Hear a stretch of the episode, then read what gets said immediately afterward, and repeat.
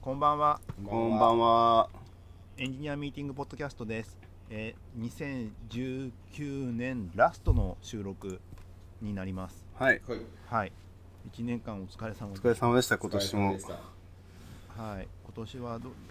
なんか今年もうあの天皇誕生日だった12月23日が休みじゃなかったじゃないですか。そうですよ。いやーびっくり行きました、このちゃんと仕事。え、行かなかったのほん行った行ったでも行ったよね。あの行った行った休みだと思ってましたって言ってたのがさ、はい。うんあの56人ぐらいいてでしょ周りもう僕、それあると思って、なんか、まあ、ずっとリハビリでその話してるんですよ、最近。し今年って祝日が、みたいな。だかはら、いはい23日、いや、気づきませんでしたで、サボれるんじゃねっていう話をずーっとしてた。はい、そう、前回。直前か、先週金曜日かな。そうそう人人でそういう感じになってたからさだってなんかう、んちゃんとアナウンスされてないよね。いやまあまあ天皇、まあ、年号が変わったから天皇誕生日変わるのは当たり前じゃねえぐらいな感じでしそょうなんかさ最近ってさもはやテレビも持ってない人も多いじゃないうんなんかそういう時にさそういう全体連絡ってどうしたらいいんだろうねこの今のご時世においてなんかみんなにあーみんなにいい国民みんなにちゃんと伝える昔はだからラジオとかでしょあの宝玉放送とかさ、はい今ってさでちょっと、ま、今ちょっと前はテレビだったじゃん今もうテレビ持ってない人とか全然いるじゃない、はいどうしたらいいんだろうねプッシュ通知ぷあれじゃないですか休みかどうかやっぱうん緊緊緊急地震速緊 報みたいなやつで12急月23日はあ USB で祝日じゃありませんってすすすすすお気をつけてどうなんだろう、ね、お気をつけてってね確かにねあのー今日やなんとか霊前なんだっけんなんとかの儀なんか今年どだけの祝日とかあったじゃないですかあのー、なんだっけ即位の儀だっけ、はいみたいな,、はいはいはいなんかちょっと長めな文 章それとかだってさ、うんその日は祝日ですっていうアナウンスって実はな正確にはなくてさ、あーそうだよね、まあ、会社のカレンダーとかで知るぐらいだったあれはだからもう完全になんかもう委ねられてるじゃないですか気づけよみたいなうん、お前ら国民なんだから分かっていたろうなみたいなみたいななんかそうそうそう気そう分気分的にはなんかあのえっ、とああれっすあのなんだサマータイムに入った時ぐらいのなんかシームレスさを感じますねサマータイムってなんか向こうってなんかないのなんかサイレン鳴ったりするとかブーとかいやアメリカなないんだなんかもうスッ変わスッっと、てうん、なんか一回一回気づいたのはあのあ俺がその間違えてたとかじゃなくて友達が来なかったことがあって朝待ち合わせした時間に、 うん確か朝8時にとかって言った時に来なくて、ううんううんん、なんかサマータイムでずれてて来なかったみたいなパターンとかがなんかあって切り替わりで、へうんうんうんそのだからいやけいや結な構んかい普通にあるえいや意外とそういうもんなのかもよそうなんかそういう時間とか祝日とかってあはああはあはあしっかりしすぎてるただけなのかもよ今までが、今はね今までがはんはんあれ今日休みだと思ってましたごめんなさいっていうのが許されるぐらいのそう寛容さが本当本当ですか仕事だって偉いやいいこやとでもうすこよれから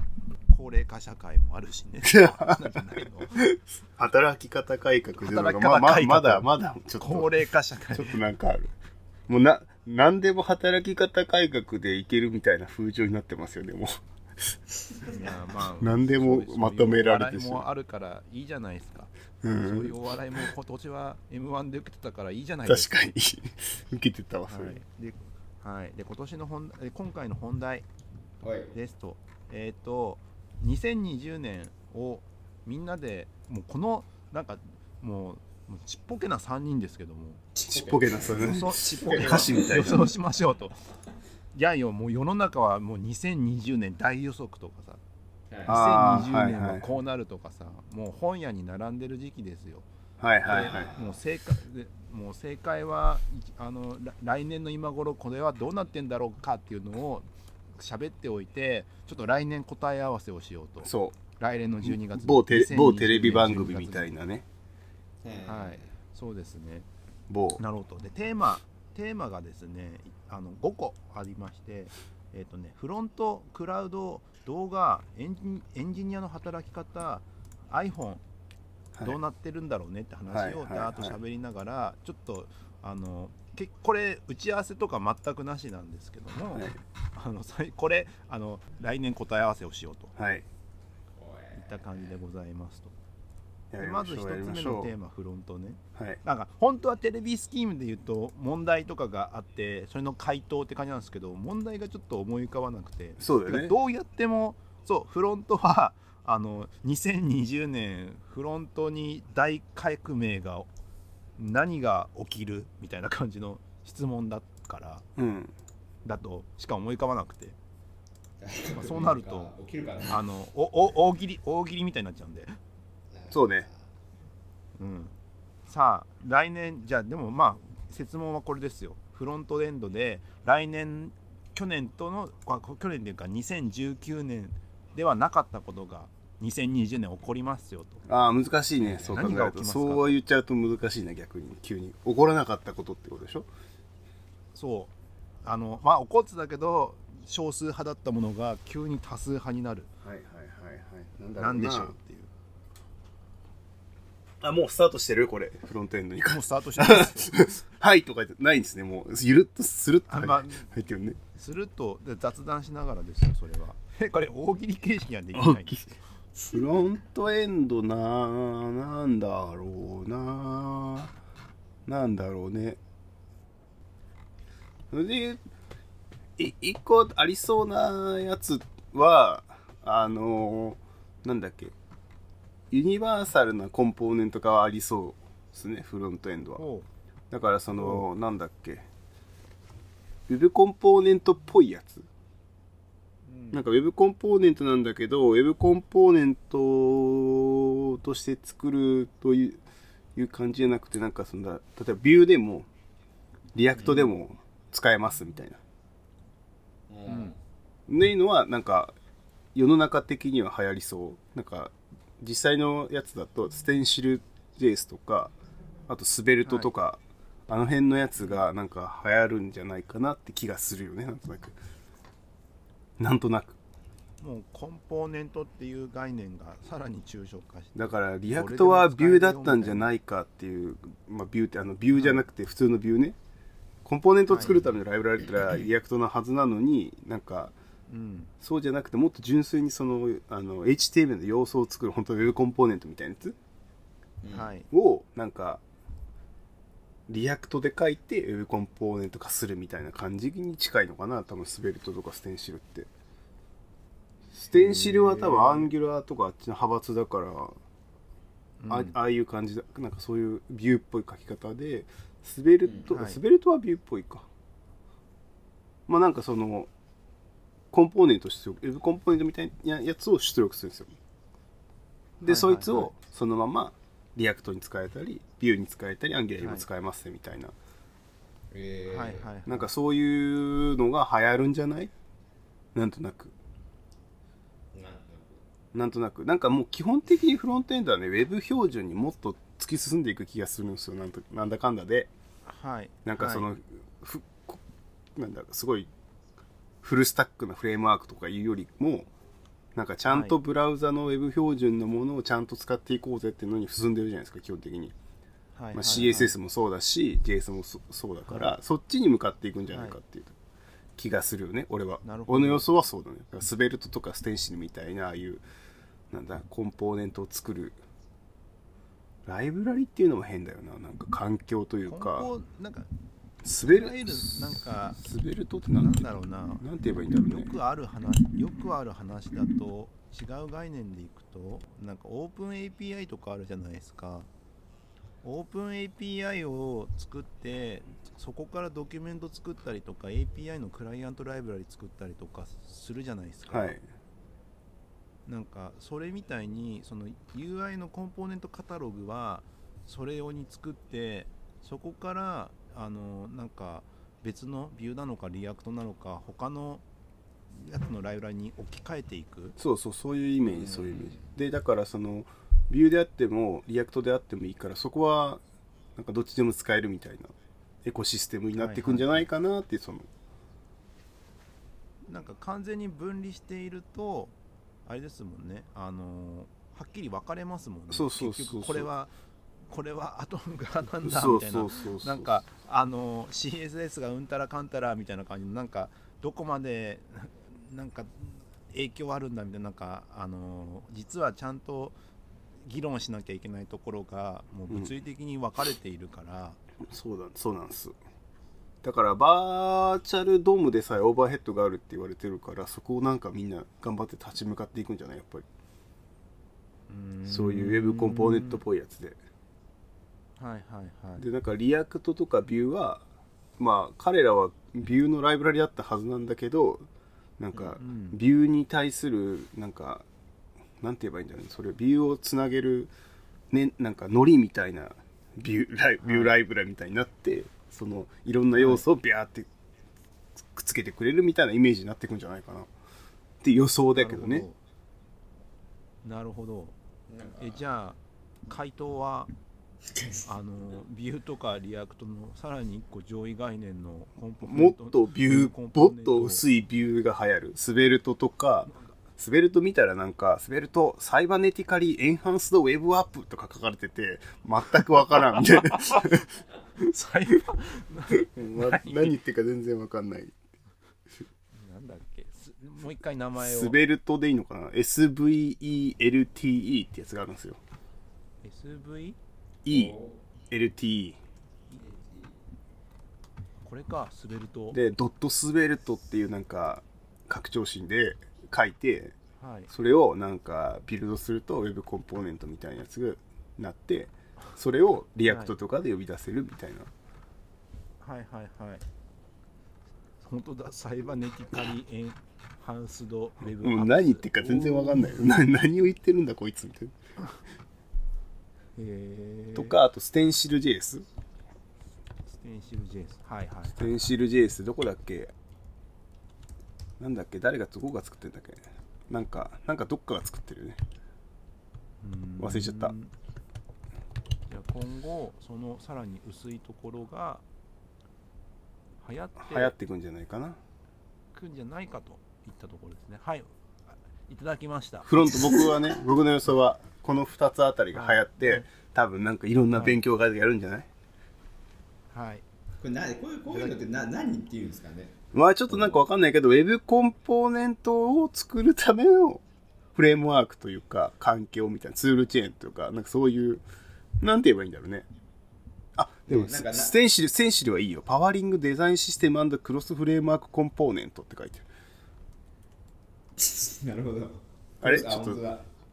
そうそうそう書いてますね書いてるが書い書いてるがあれですねこれ自体が何なのかそうがなんか分かりやすい名前がないと入らなそうだなってあれだあれだあのステンシルはねあのイオニックとかが確か元だった気がするよあイオニックから派生してもっと薄いイオニックって確かアンギュラーのさ上位フレームなんだスーパーセットみたいなやつじゃないなんか UI ライブラリとかあってみたいな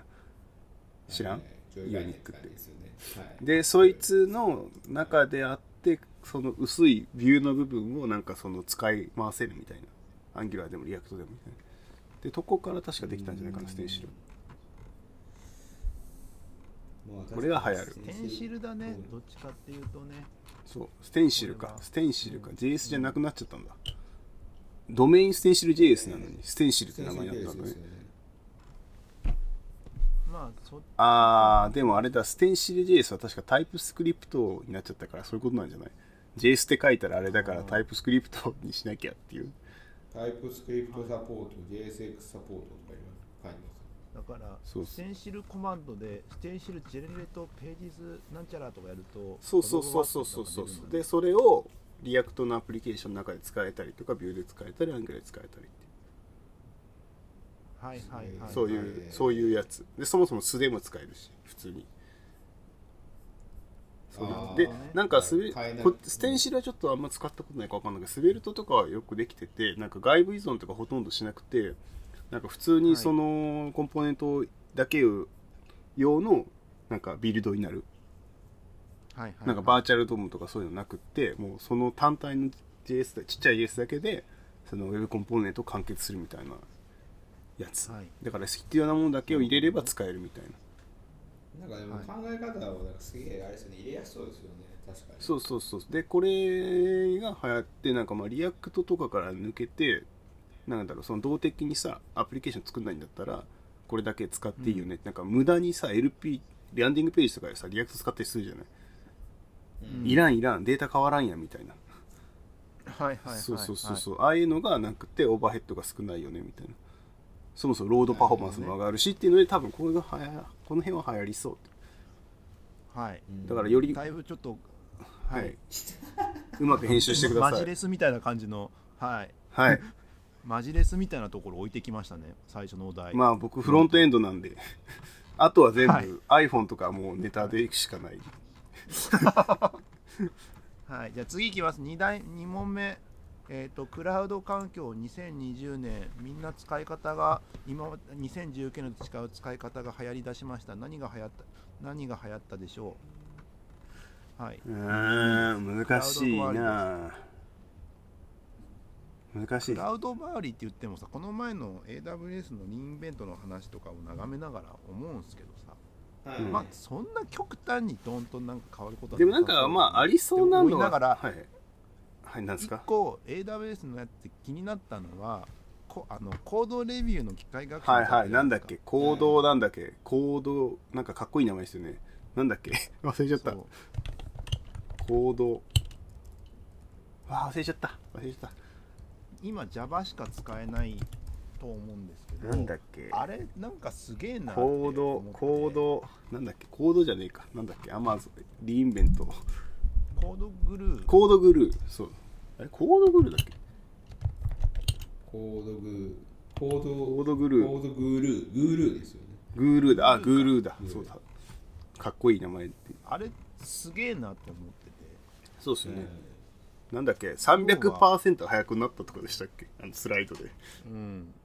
いやまあそうなんだけど要は開発をする上のなんか人がやってるとこってやっぱいろいろあるじゃないですかはいなんかそういうのなんだかんだで機械に任せるところは機械で任せようっていうのが一段階やっぱ早まるんだろうなってだって、あの、GitHub もそうじゃないなんか、あの、GitHub アップスがすごい広く、なんか、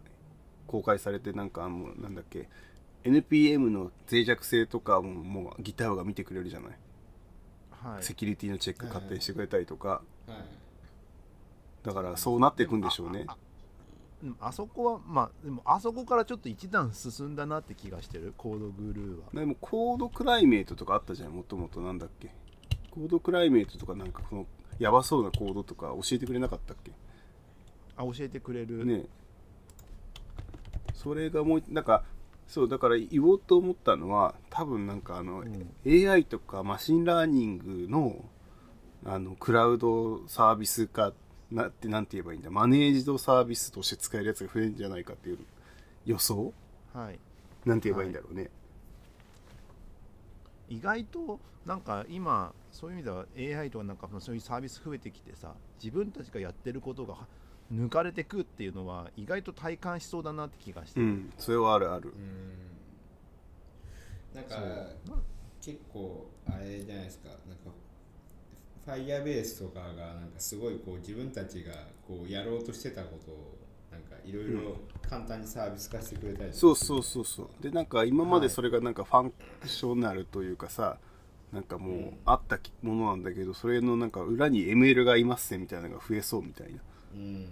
はいはいはいなんか裏なんか気づいたらよくフなァってるイみたヤーいなベースを使える使うっていう手段がを選べるところはもうどんどん得するよねそううそうそうそうそうそうそういやだからこともあるかもしれないけどなんかそのオンプレでどうにかなるより一時に先に行きそうな気がするからなんか ML とか言われたらさもうオンプレでもどうしようもないじゃないデータないし、はい学習させれないしってなったら、はいもう使わざるを得ないよねみたいな風になんか戦略的にやるんじゃないの Google も AWS もはいはいなんかそんな気がするんですよねはいあとは何があるかななんだろうな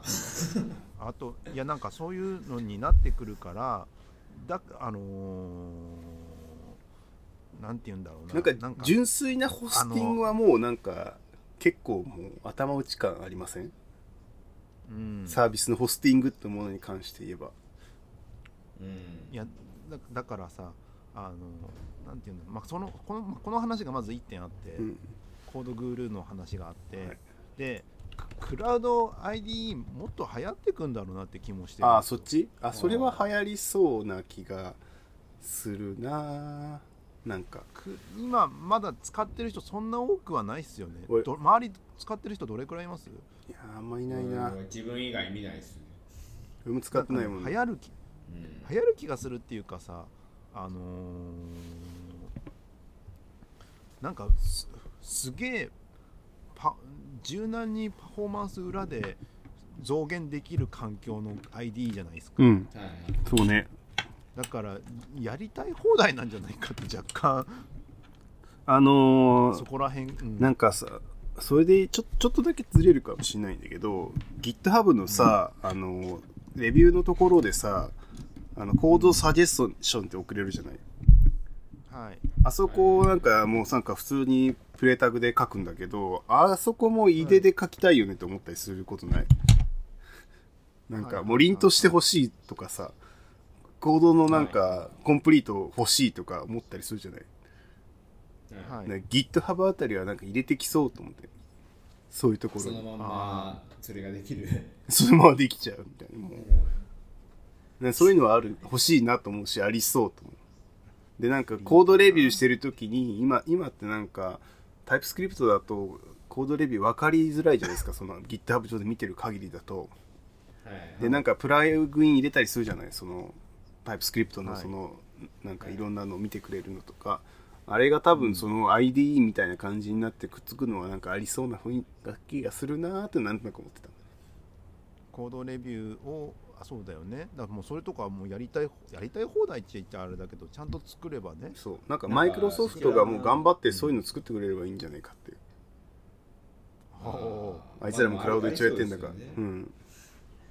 ね一番最初のそのコミットだけ誰かがこうやったらなんかもうその上でみんなソーシャルコーディングしながらそうそうそうそうどん同ど時んに取り込まれてってあーまあこれこれでいいよねみたいになったらもう取り込まれるみたいなプロリクさえいらないかもしれないモブププロレでビューの概念じゃなくなるよね共同それ編っ集、てねむしろなんかあのフそうィグマとかデザインツールのそっちの感覚に近くなってくるかもしれないよね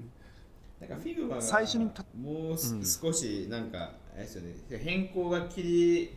出せてその上でこうディスカッションして最後マージするところまでがなんかこうあのなんですかパスとして分かれればそうそなんうかそそうういうイメージになりますよねだから1個のプルリクのブランチを作ってそこに5人が入って、わーって作業して、じゃあじゃあじゃあプルリク出して別の関わってない人が見るとかそういうのが起こるかもしれないねクラウドあれがやるだからワイワイするんだよねワイワイすきっるとだからスラックでワイワイしなくてもよくなるじゃないあがコードのさプルリクの1投目でそうだねそうそうそうそうそうあの瞬間にレビューアーとレビュー員の関係性が出てきてああだこうだやってるけどもそうそあのいやいやこれこうだからって言ってライブコーディングしながらその場で直されていくのを目のう当たそりにするれが早い気がするしめっちゃ疲れると思うけどでも真剣にやんなきゃいけないからちょっとツイッター見ようとかできないじゃ んもうサボってすぐバレるからできない けどそっちの方が効率がいいんだったらなんかありそう効率いいかって話とさあとなんかできる人がすげえ負荷かかりそうとはもちろんあるけどはんはんはんなんかああとめちゃくちゃ同期的ですよ、同期的めだっちゃ同ね期的いやでもそれがえでも今だったら非同今だと非同期では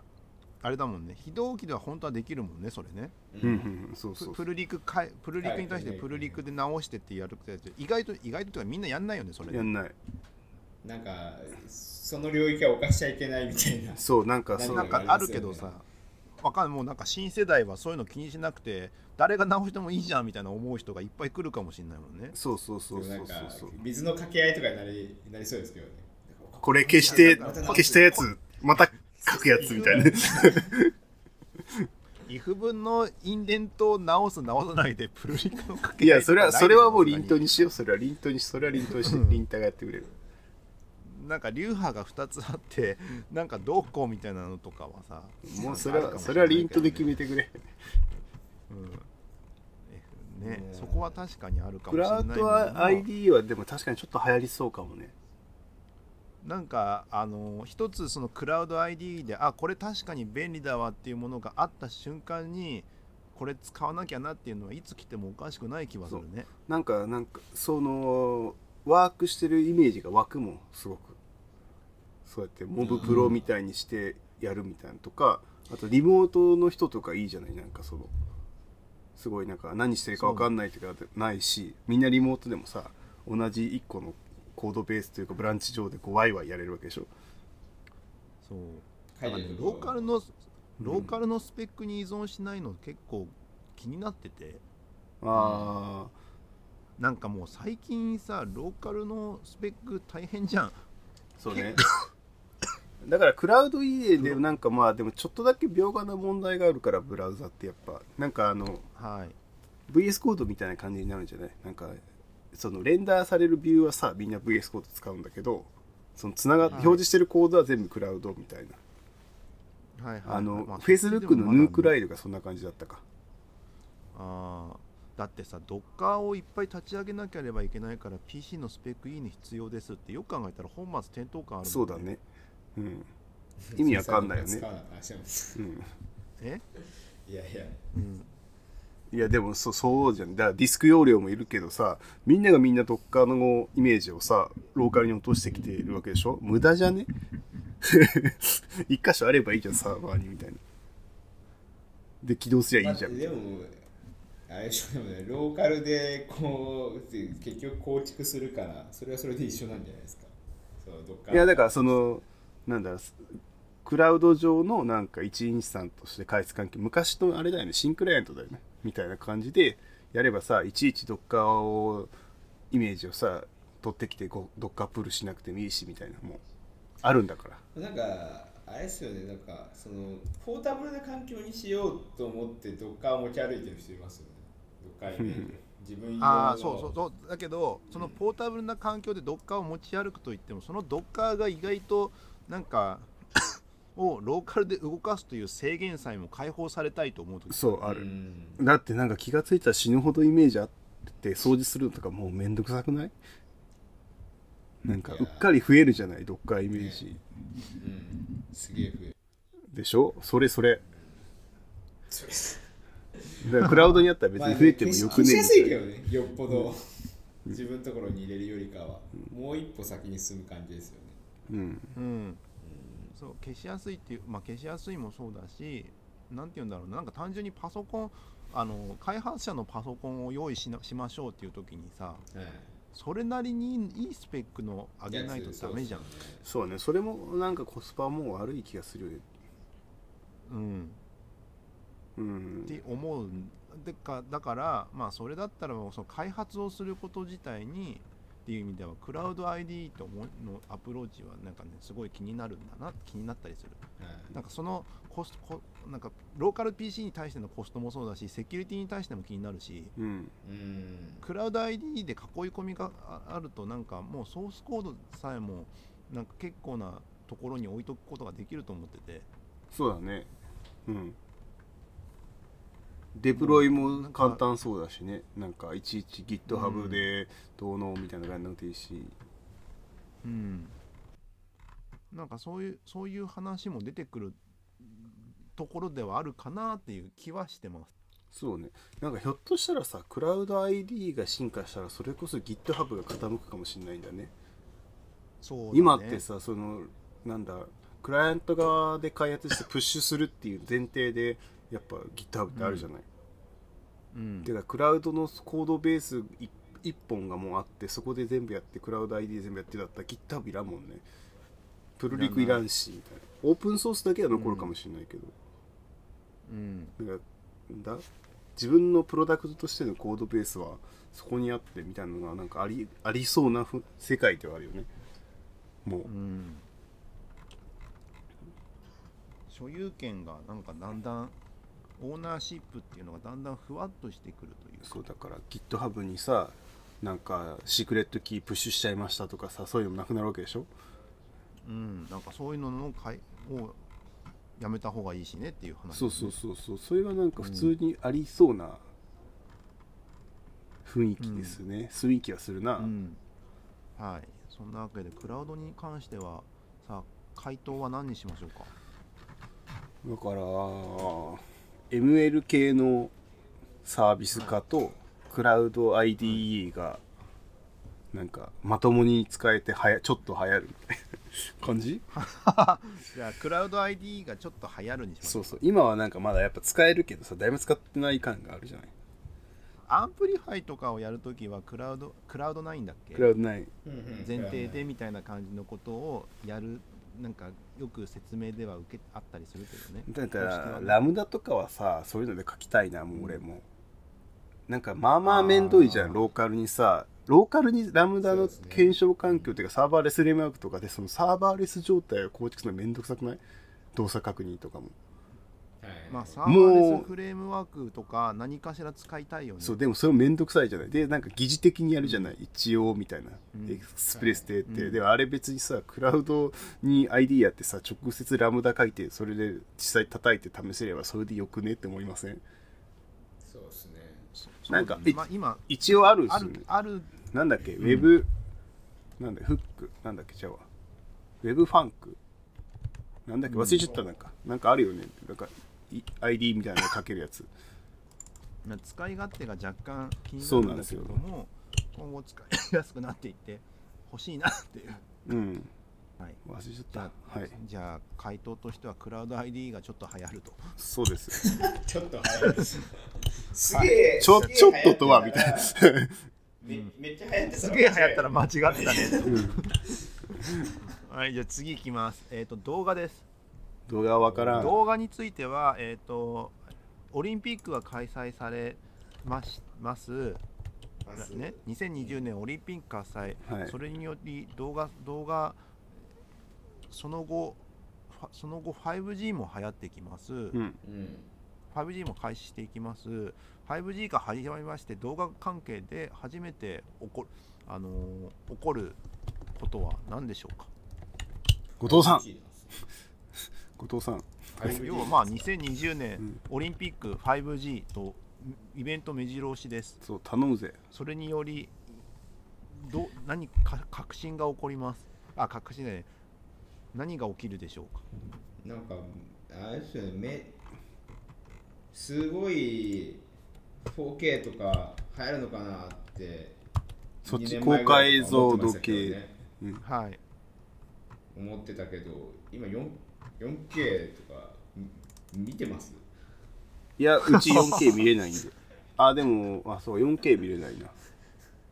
えっとあれですよねあのど映画とかを家で見たい時とかははいちょっとなんかある時もあるしぐらいじゃないあとはネットフリックスの高いやつ契約してればぐらいでしょああそうですねあ、4K いけんだっけ、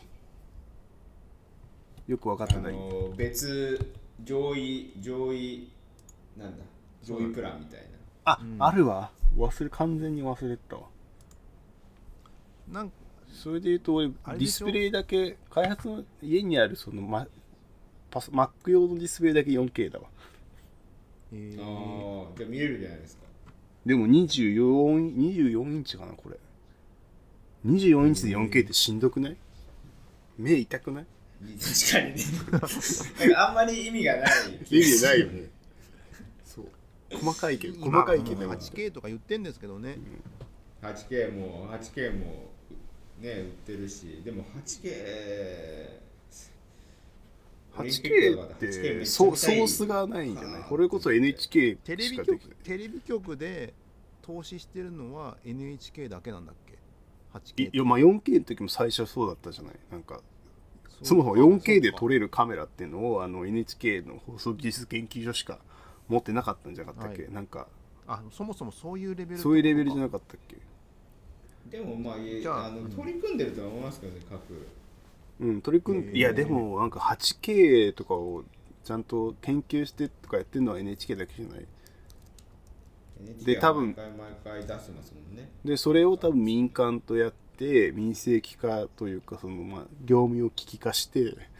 それを使ってんじゃないの各いろんなところがうん、え後藤さんがその 4K の話を切り出したのってなんでえいや一番なんかオリンピックって言ったらやっぱ解像度がすごい気にな気になってたなって思ったけど実際どうなんだろうと思ってオリンピックってそんな解像度いるんかね汗とか見たい解像度なんか欲しいなって思うのはスポーツだからフレームレートとか上がるとすごいいいなと思うそうそれなんか前言ったよねフレームレートがやっぱさ 4K、えフル HD から 4K への感動よりも 30fps から 60fps への感動の方が大きくねみたいな、えーだってそれでさ見れたらなんかよりこうスポーツの臨場感は多分佐竹さんのそのディスプレイでも体感できるじゃないですかそうフレームレートはやっぱ思うなんかさだってそもそも30フレーム毎秒がさ人間が知覚できるの30フレーム毎秒だからっつって30フレーム毎秒したんでしょあれ確かあけど全然60フレームだったら人間わかるよねみたいな普通に知覚できるって いう60あればいいんだっけ120必要になるんだっけ120強いあれだどこまでなん見だたろこうとないねですからねあでもなんか100だって60 e スポーツの人とか聞いてるとやっぱなんか200 140とかと120ぐらいの差分かるとか言ってたような気がする120で100だったかなあそう分かるって言ってたよあーあれぐらいのなんかその動体視力を持ってしてると、そはいのもうすごい高いレベルでも分かるって120ぐらいあると満足するのかな分からん、コアな人はいや何で人いもるか知らないけどあれじゃないですかそのそんなにフレームをこう見るぐらいにこうなんですか動体視力鍛えてる人もう今までほとんどいないじゃないですかはいいや分からんよでも世の今の子供はさちっちゃい頃から e スポーツやってたらめっちゃ良くなるかもしれないじゃん 進化して今からやってた今から来年の話してんじゃなかったっけこれいや来年だけど来年だけどそういうそういうことよそういうことどっちで見るのが多いんでしょうね多分ああれでしょあのオリンピックってインターネットでも配信されるんだよねきっと多分そうですよねされるのかなでももうなんか東京オリンピックはさ多分アプリの方が多そうじゃないみんなテレビで見るのかなアプリで見るのかなだってアプリというかなんか何なんだろうねなんかネットフリックスじゃないけスどマホか、うんスマホでなんか見る方が多いと思うけどなだってなんだかんだあれオリンピックやってる最中って平日ですよねうんだから家で落ち着いて見たりしないよねきっとニュースとか見るとして日本のそのリアルタイムで見るにはちょっと休憩時間に見るとかじゃないのやっぱみんなでさオリンピックネットで見てたらさ、うんうん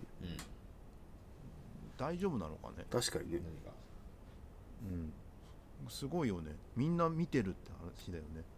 あーそうだねラグビーとかでもワールドカップとかももうそんな感じなんじゃないワールドカップはね配信してないかうんあれケンタッキーの CM でさラグビーってなんかスマホで見てなかったっけ、いやわかんないそれ高は畑充希がなんかあのこう何回もスマホを倒しちゃうっていう CM わかんない興奮してそれ TVer かもしえれない、ー、TVer か え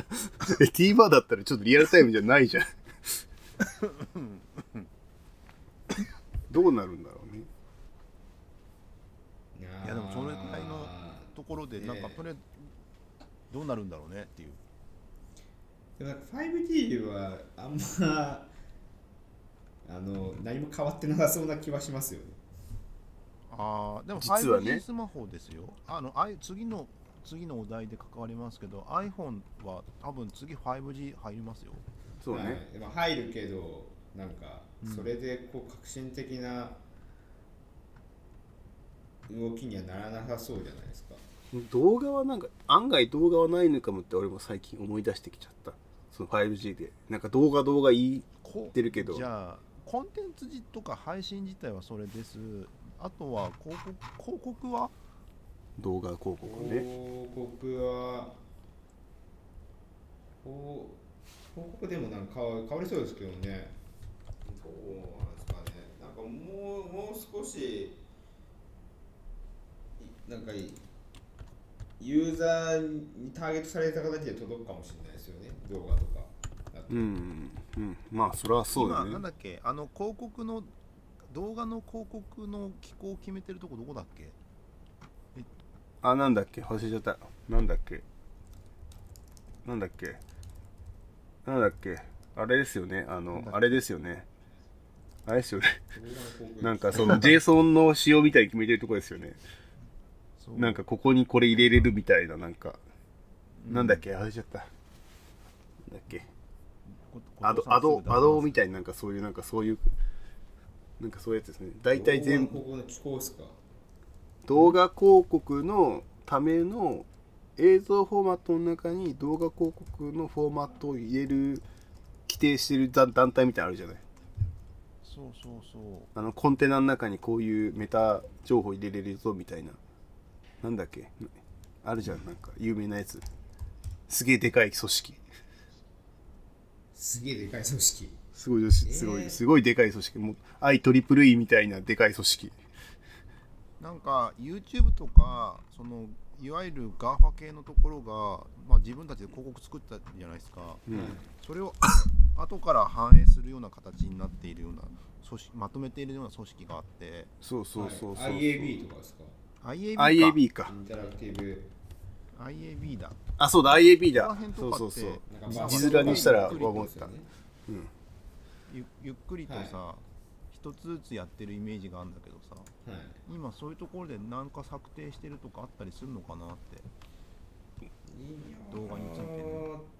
なんかあれですけどちょっと前になんかそのインタラクティブ広告の標はい準の新しいバージョンを考えてるとかありましたけどね、はい何ですかその新しいまあ何がフォーマットの話か新しいフォーマットの確かなんか現行でやってるその v ペイドっていうフォーマットがちょっと、あのあらゆるところに適用するのにけ結構厳しいねって話に確かなっててはい、うん新しいバージョンにこうアップデートするみたいな話があったなって思ってうん何が課題なんだろう複数プラットフォームがいっぱいありすぎるからってことなんだろ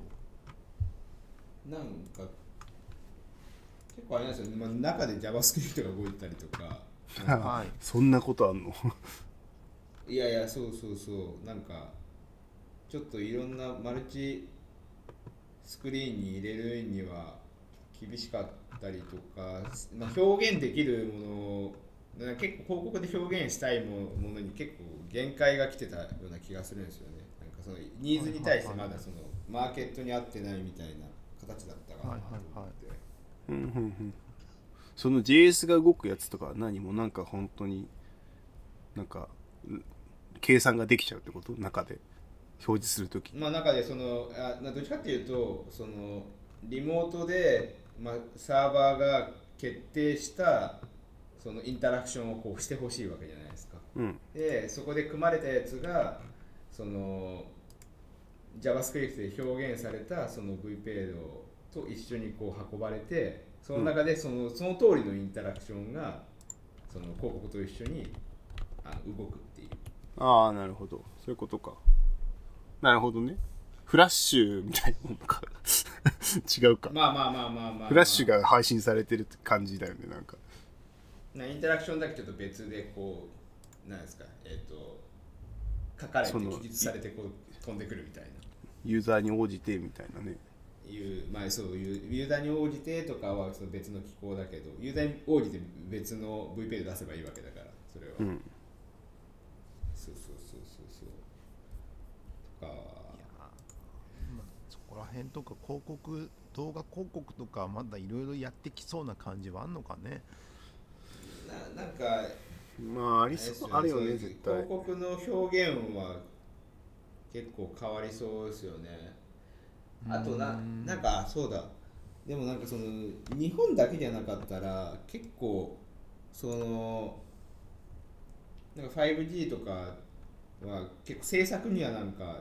実験されて使われてるかなっていう感じがするしはいはいはういんなんか日本よりも多分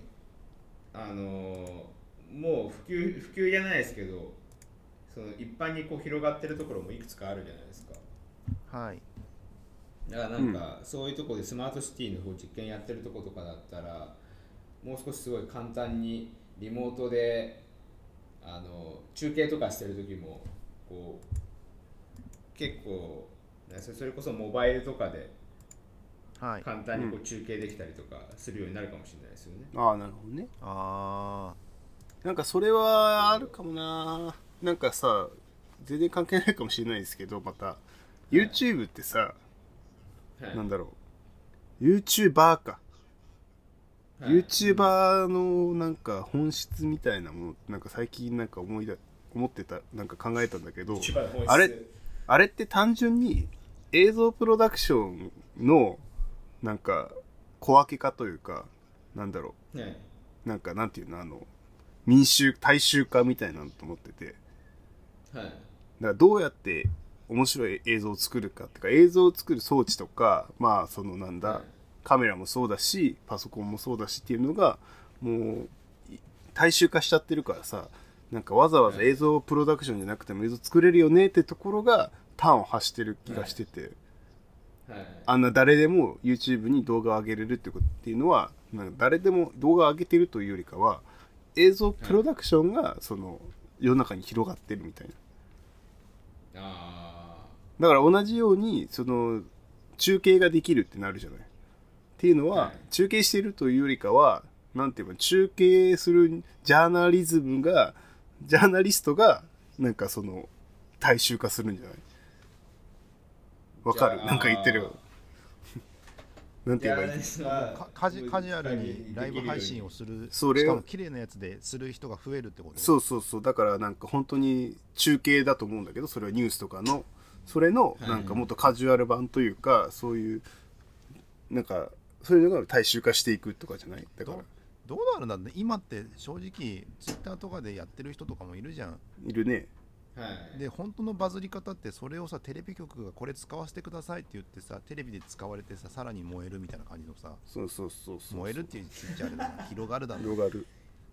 な何らかのプラットフォームが間に挟まってんだよねそうであーでもあのなんかあれでテレビ局になんか映像提供する時とかの問題点とかさそれでそれがそれ自体が炎上したりするじゃないなんか、はいはいなんか著作権がとかはいなんかはいいや俺が撮った映像のこなんか意図的に編集されてとかさはいだからそういうなんかジャーナリズムがもし中継というもなんか配信がもっとお手軽でみんながそれなりのクオリティでちゃんとできるようになったらなんかジャーナリズムがこう大衆化するんじゃないって思思ったえじゃあ 5G で一番最初に来るのが なお手軽に綺麗な動画をライブ配信をする人が増えるってそういうことそうなんか街中ジャーナリストが増えるんじゃないあああそうそうそまう、あまあなるほどなんかそんな気がするんだあよそれねにじゃあそれにしときます動画 コミュニティララジオのもっとその細かい版みたいなのが増えていくみたいなイメージじゃないなんかなんかいろいろ言ってましたけど巡り巡ってなんかカジュアルに綺麗なライブ配信をする人が増えるっていうそうそう普通 はい、はい、じゃあこれにしときましょうかかだから TikTok じゃなくてちゃんとしたなんか配信みたいな感じはい、わかりました。じゃあ次ですね。次のテーマ、エンジニアの働き方。えー、と2019年もあ働き方改革という名のもとにリモートであったりとそうか、ですね副業であったりとかがいろいろとし進んでいきましたでは2020年はどうなっているでしょうかはいまあすごい免罪符だったよね働き方改革って 最近のなんか政府がやってるそのなんかそういうさなんかそういううおなんだはい対政策というかそういうのの中で一番なんか市民権を得られた言葉じゃない働き改革ってそれだったらなんかいろんなブラック企業とかもそれダメだしなんか男女の雇用機会みたいなのもそうだし育休とか産休とかみたいなもう何にでも使えるあのすごいなんか有給はちゃんと取れなければいけないみたいなとかすごい最近作った政策じゃ一番よくできてたよね昔昔さソーシャルの会社ソーシャルゲームの会社うんはいの人がインタビューなのか直接聞いたのか忘れたけど、うん言ってた言葉でさ、あのすごいまあイケイケだった時期があるわけじゃん。うんそうねうんでまあお俺らはバブルだからバブル時代だからっていうのではいうんバブル時代だからめっちゃ働いたうんうんうんだからなんかすげえ激務の中だけど激務だだけ儲かってた時代だから、うんはいそれでうまく回ってたんだけどあの一段落ブームが一段落ついたんで、うんうんすげえホワイトになったって言ってうん最近ね、はいはいはいはいもう定時で上がるとか普通にうんうんうんできる体制が整ったって言っててんなんなんなんて言うんだろうなんかねエンジニアの働き方って忙しかった頃っていうのはそれだけ伸びてる業界だったから伸びてたなるほどね可能性があるなってちょっと思っててうん伸び役になっうんてきてるとまあ伸びてはいるんだろうけどあの伸ばし方が個人の頑張りでどうにかなる スケールではないレベルになってきたというか、なるほどなるほど難易度が上がってきてるってことね昔だったらさあの、ん1億を2億にするみたいなさ200%頑張るみたいな話だけどさ、うん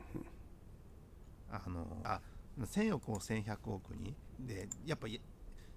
全然違うんだよね、うんやり方がうんだからなんか単純に個人の頑張りでは効かないぐらいの規模か IT は IT, IT はって言っちゃあれだけどウェブにソーシャルもウェブもそうかもしんないけどもさ、うんうん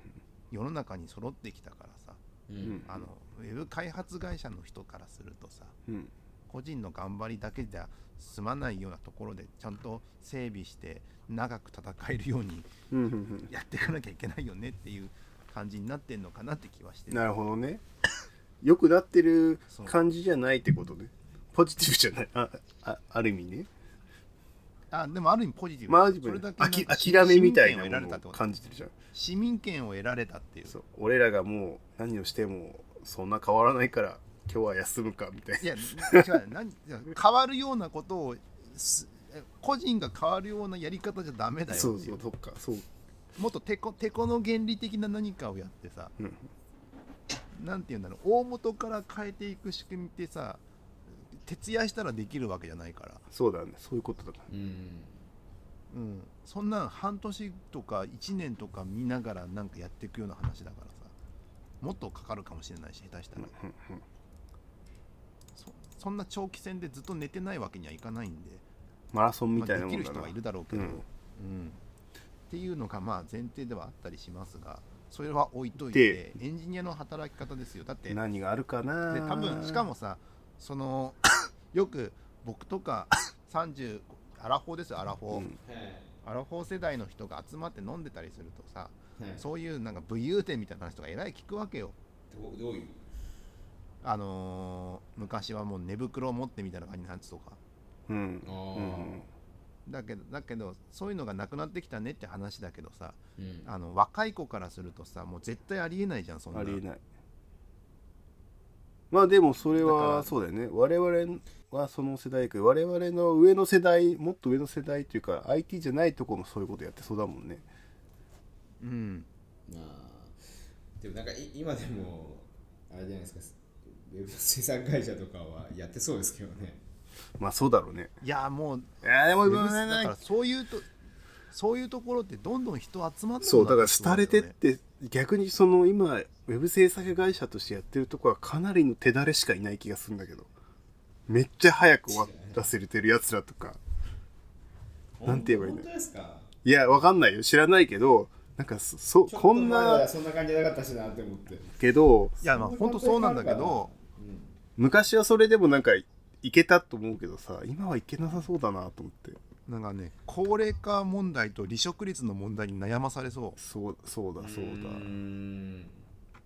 人いないっすよとか言っちゃいそう、そういう環境そういう業界ってでも人いなくなったらそう人いなくなった分をこうカバーする限界までいくじゃないですかでそしたら多分誰もいなくなるんですよね、そうあだから淘汰が始まるんですよね職人さんがそうそうそうーそうじゃあもそううそれはもう淘汰が淘汰され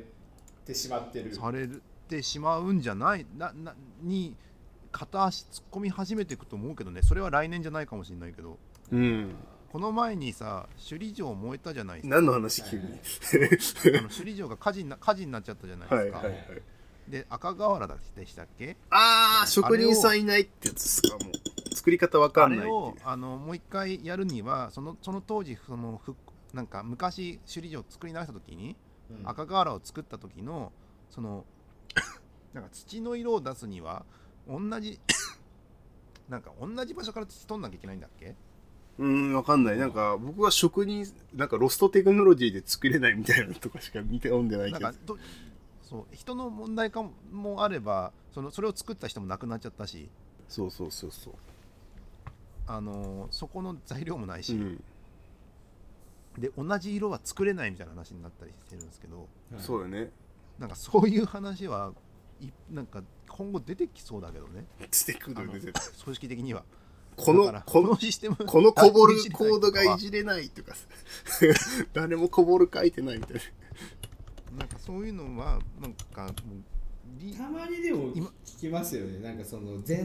前前職の人から連絡があってどうしても直さなきゃいけないものを直してる、うんうんもう3回転職した人とか、うんあるよな絶対そういうのねなんかそういうのはもうどんどん増えていくだろうしっていうのが多分組織組織っていうかずっと昔から起きてることかもしれないけども、うんまあ 一段階リアルになってますよと人少なくなってるよ働き方改革でうんそうね余計なところは嫌がられますよっていうのがあってうんで働き方改革ですよでもこの働き方改革働き方改革じゃねえかエエンジニアの働き方ですよね、なんか次の働き方何があるんだろうねなんか割とその人としてまともなやつはもう大体享受できてるじゃないちゃんとちゃんとした業務時間で働いてなんかなんだ育休とか産休は取れるとかなんか残業も厳しいし、なんか有給取得もかなり厳しいじゃないご5日以上絶対取るみたいなやつとか、いだって結構そういうのはもう享受されてるからその次の部分だよね何があるんだろうねちゃんと受け入れられるのかめっちゃあのパートナー企業が増えるかどちらかだと思っててああなるほどねリス外部アウトソーシング化だアウトソーシング化が進むうんでアウトソーシングの中ではで働き方改革は進んでるんだろうけどみたいな感じうんうんうんうんうんなんか働き方改革でその働きすぎちゃうとまずいっていうことをせざるを得ないが結果あのー なんか抽象的な経なんかやり方が増えてくるみたいななんて言うんだろうなうん全然わからん最近のその開発の請負い方うんうんで ラボ案件ってよくい名前がちょこちょこ言ってるところが結構あったりするんですよ。うんえーでそれって別にラボっていうのは何かっていうとううんん常常駐の人0.6人月なのかなんかわかんないけどもうでん1人置きますよとうんあなたの会社に置きますようんでその人がし要件聞きますようんうんでその人が指示出しで自社に指示を出しますとうんで裏っ側でなんだかんだで作ってくれて納品してくれますうよんでそれを請負いではなくてうんよあの準委任契約でやりますよっていうのがああなるほどねあってなんかさだからお金の払い方もあれなんですよね順位人契約と同等になるんですようねーんなるほどねだから人数の確保うんでそれがあるとあのー要は働き方改革のみたいな感じで個人が頑張るからいブラックボックスになってるんですよねふんふんふんあなるほどっていうのがとかがなんかあったりする とかそういう働き方に合わせてなんか新しいプランとかを考えてるところが出てきてるのかわかんない確かにでもなんか別に前の前職もそういう感じで受け負ってたななんか銀行系とかやる時もなんかふクライアントサイド屋さんだったからクライアントサイヤを全部任せますみたいな、API こっちでやるんでみたいなうんあれが進むのなんかか大変そうだなああいう感じとかもあるのかな だからだからあるあるんじゃないかな結構いあると思ういやだからそうなってくるとああのあでも今度はう、んうんあの責任の分解点とかがなんか俺あると思っててそうだねをはっきりさせないといけないって話があっててなんか当時はさもう完全にさこう集中関係が決まっててさ孫受けみたいな感じで準人契約してたからさ、なんだろうんうなんかまあ俺のこの範囲のクライアントサイドのことをやりますけど全体はその全体で見てるマネージャーみたいな人がちゃんとプロダクトとして見てて、うんそいつが全体的に追ってるみたいな感じだったから、うんうんでそういう体制から孫受けとかしんどいからみんなかいろんなそういう委託の会社は自社サービスをやって一発当てたろうっていうなっていってって感じだよね、歴史的うに、んうんうんうんでもなんかそういうのもふそういう働き方によるのが増えてきたりとか単純にあのリモートでやりたい人も増えてるじゃないですか今、うんはいななってくるんでコミュニケーション常にその人がいること前提でコミュニケーション立てらんないか結果ううんん役割の分担がはじ役割の分担ってやっぱ大事だよねって話があって、うんうんなんかウォーターホール的なやり方がもう一回見直されるんじゃないかなってちょっと思ってる。ああ僕もなんかそれちょっとこの間思ったんだよなウォーターホールは案アジャイ外ル悪くないアジぞャイみルたいな、そうアジみャイんルをなで、うん、うん、みんなで考えてやっていこうって言ってるけどもううんんそれによる時間投資コストの高さが許容できないことになった結果うんうんやっぱ役割ちゃんと分けた方がいいよねになってうんうんうんそれこそ要求定義とか要件定義フェーズの中でそのエンジニアがいなくてもできるようなもしくはデザイナーだけ捕まえてやるようなペーパーモックだったりとか、デモモックだったりとか、うん今いくらでもあるじゃないですかある確かめるやつ、うんうんそそこそこで完結するものを作りそこで決まったものを作る時だけ開発の中だけで作るあの、うんその PDCA 回すみたいな話が入ってくる。うんうんえーもうじゃあで完全にデザインされ完全にデザインっていうか完全にこう決められたものが開発の中で扱われるって感じってことですか中で扱いたいっていうところが増えてくる増えてくるっていうか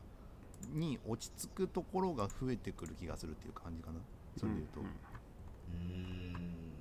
ももちろん最初からあので何を作ればいいこれが当たるか分かんないってところは1から10まで全部アジャイル的にやればいいんだけれども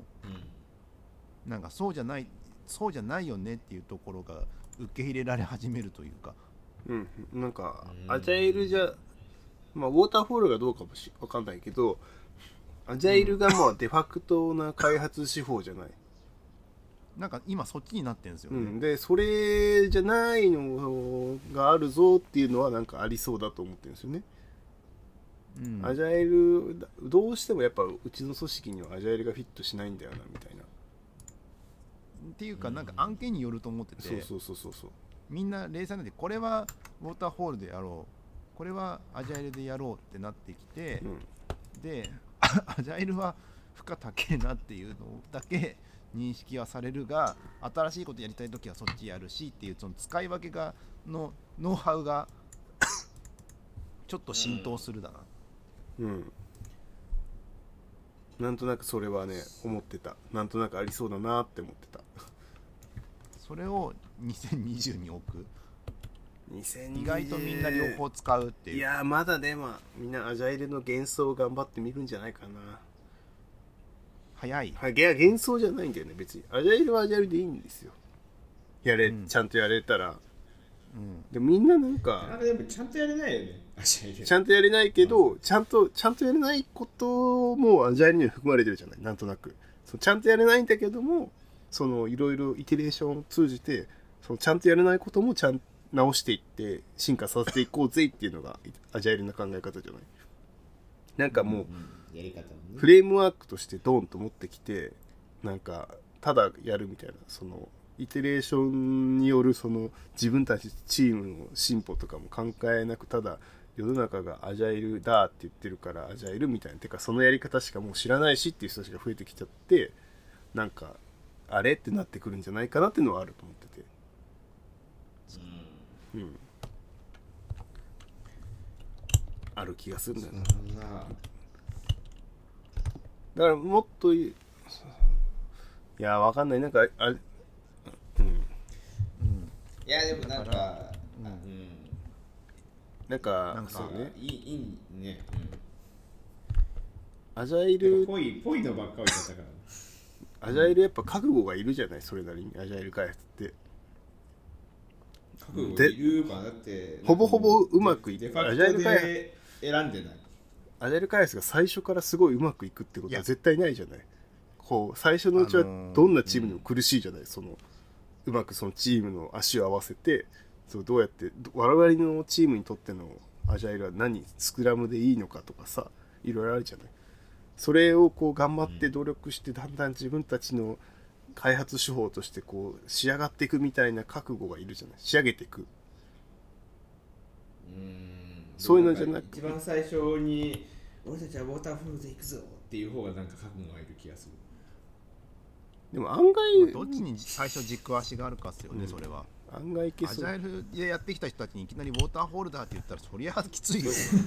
でもなんか意外とみんなアジャイル雰囲気でなんかうちのチームとか特にそうでなんかこの人たちはなんかふ雰囲気というか周りがアジャイルだからアジャイルやってるみたいな周りがスクラム組んでやってるからスクラムみたいななんかそういう雰囲気なんですよね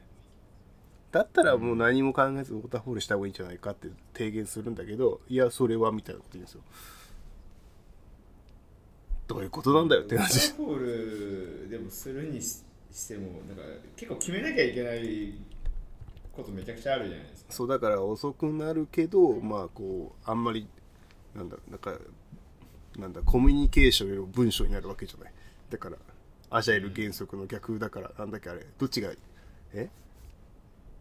左より右が重視されるんだっけアジャイル原則のやつってどっちだっけ右より左だっけなんだそれアジャイル宣言アジャイルマニフェストにさ書いてるじゃないはいはい、うん包括的なドキュメントよりドもキュメントよりチームの対話をみたいなんであれはだから左よりも右を我々は重視するってあるじゃないだからウォーターホールとか逆になるわけでしょ、い、やはいウォーターホールで行くなら左だだから包括的なドキュメントをすごい頑張って作るんだみたいなもう戦略としてもある気がするんだよね、なんかその最初に決定するっていうなんかそういうアジャイルってそう決定事項をできるだけ遅らせるじゃないですか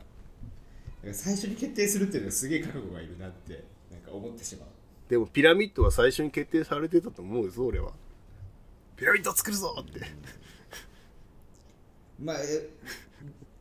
であ、まあ、ねあいやあれだってどうなんだろ うそうなんか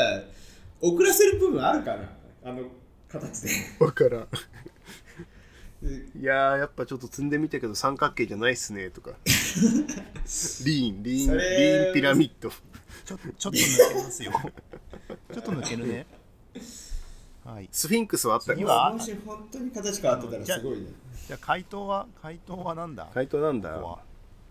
アジャイルが働き方は疑われ始める、うんうんちょっと働き方改革によってアジャイルの かやり方じゃなくのもいいよねっていう話が出てくるそうだねリモートだとやっぱはいイテレーション難次がしいもんね、ラストいこうか次なんだはいえっ、とねちょっと巻きでいきますよ iPhone iPhone どうなるだろうっていう来年は、えー、と 5G がつかたあの対応すすると言われている iPhone ですが来年は iPhone はどうなるでしょうかとうんうんうんうんうん値段が高くなる気が高くなりそうですねあの最近 iPhone すそんなにみんな買い替えないですよねなんか買う人は買うけどああそうねいやなんかもなんかう前ほどこ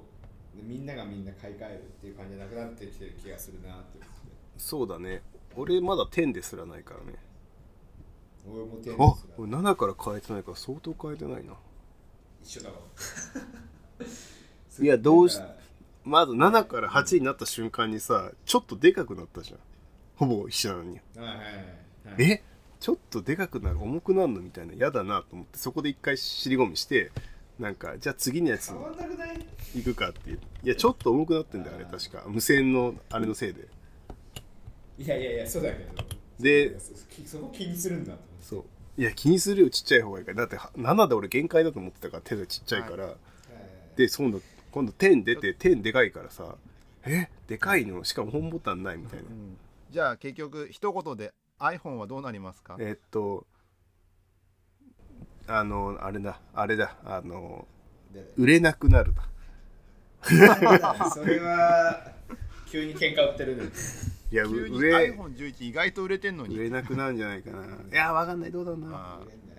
売れなくなーるか高い高い値段値段は決めよう値段値段今16万ぐらいでしたっけえっと今の iPhone はえっとね1499ドルとかじゃない iPhone11 Pro がえっとね9808ん違う9万9万8000いやいやプロプロプロプロ9プロプロプロ11あ違う違うこれ違うわこれ あれだ